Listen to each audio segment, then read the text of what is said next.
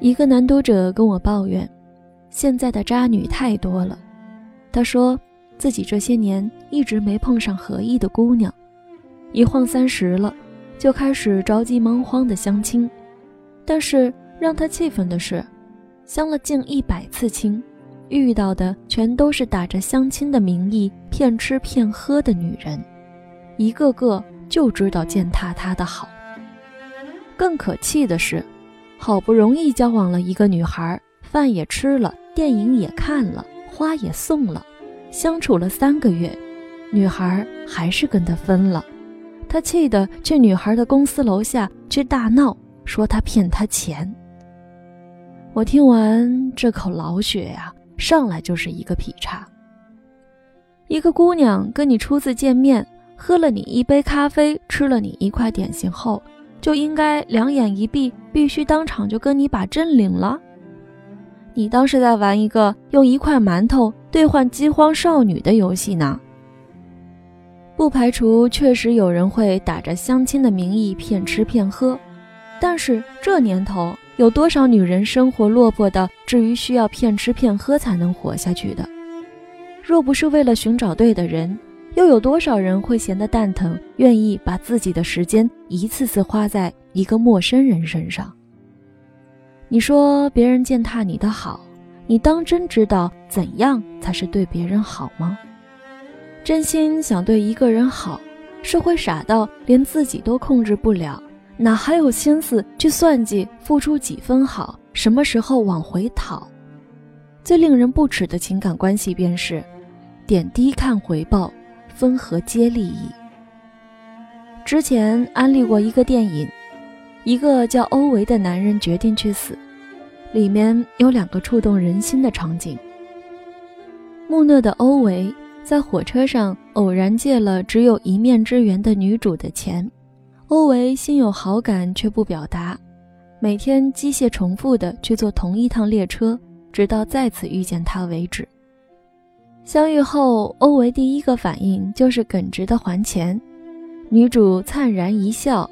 你可以请我吃饭呀。两个人第一次约会，欧维竟然自己在家吃饱才赴约，于是，在餐厅发生了第一个场景。是吗？你为什么在家吃？那样你就可以点你想吃的了。惊诧呀！你见过一个男人跟女人约会前会一个人在家吃饱了再赴约吗？为了让自己喜欢的女人能够随心所欲地去点自己喜欢吃的菜，欧维这么干了。这个耿直的男人不会说出类似“你点的我都爱吃”这样的甜言蜜语，但是他却用自己的方式秒杀了世间所有为博芳心的表演。第二个场景，索尼娅告诉欧维自己怀孕了，荧幕面前的我们，那一刻。从欧维脸上看不出任何应有的喜悦，我当时甚至怀疑欧维可能不太想要这个宝宝。结果，这个耿直的男人转身就去做宝宝摇篮去了。真想对你好，完全没法抖机灵，只能闷着傻劲儿想着做点啥能让你开心。每一段感情刚开始都妙不可言。谁一开始也不会上来就要把自己不可说的一面给你看，但是，一时兴起有所图谋的好，都会随激情退潮。掏心掏肺的好，也许他看不出强烈的心动，但却能感受到长久的心安。立秋那天，我跟一个女画家去看演出，她拖着长长的大裙子站在我左手边，突然收到一条短信。立秋了，别着凉。前夫发来的，他兴奋地举着手机在我面前晃，说：“看吧，他还是对我好的。”我回他：“好个屁！”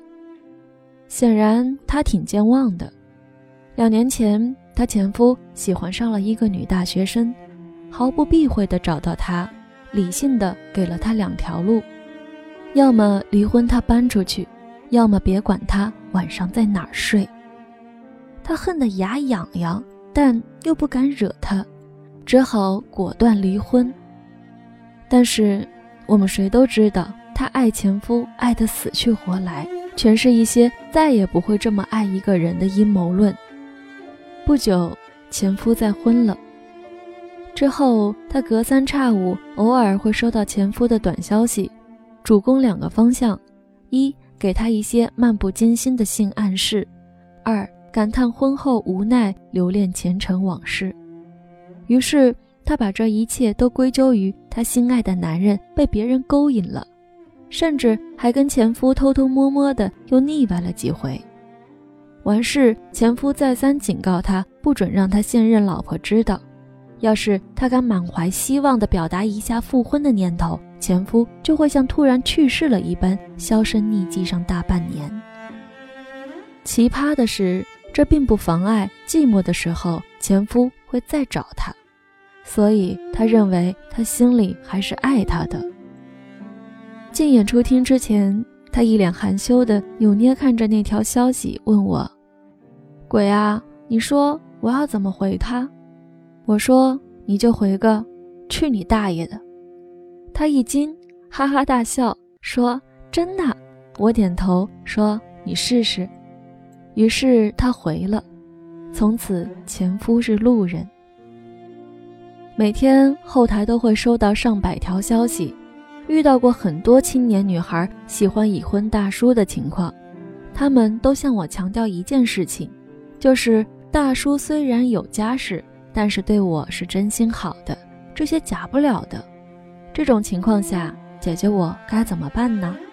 我说，喜欢人不犯法，但是一个已婚男人真的对你好，就一定会给你一个。走在阳光下的结果。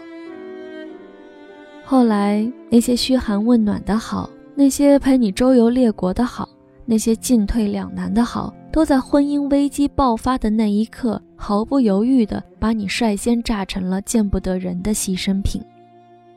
有些好，只是睡完你拍拍屁股走人前的必要。每当我一个人走在四下无人的街时，会想起岁月如流中的很多往事，上了年纪就特健忘，但奇妙的是，能够镌刻在记忆深处、历久弥深的往昔，却都是一些让你忍俊不已却又鼻头一酸的小事儿。读高三那一年，我妈突然跑到离家五公里远的学校来，站在窗户外朝我招手。我一脸疑惑地问她：“妈。”你咋突然来了？我妈假装淡定地把手里的围线萝卜和烧饼递给我，说：“想吃你们学校旁边的拉面了，就来吃了一碗，顺便看你一眼。”大一那一年，手机突然收到一条短信，我妈的手机号，你平常也不知道给你爸打个电话，我赶紧回过去，我妈低声笑说：“短信是你爸悄悄用我手机发的。”你哥刚给他买了一个手写板。刚辞职那年去鲁院进修，晚上十点封校，外边的人进不来，里边的人出不去。男朋友低头看了一下手表，送下我说：“晚上我约了人谈方案，十点前一定来跟你碰面，让你放心。”我说：“来不及，你就直接回家吧。”结果差三分钟，十点。他满头大汗的背着重重的背包出现在我学校门口，抱了抱我说：“真险，差点食言了。”然后飞奔着去赶地铁了。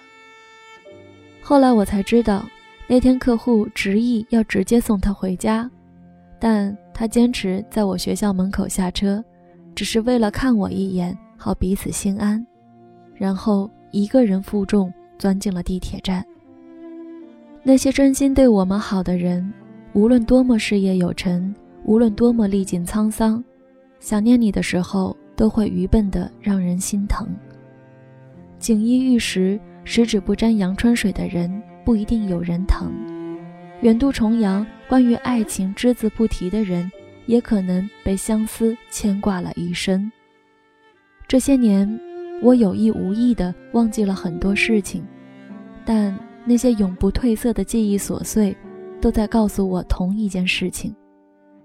无论是谁，只要是真心对你好，都不会对你使那些虚头巴脑的花招。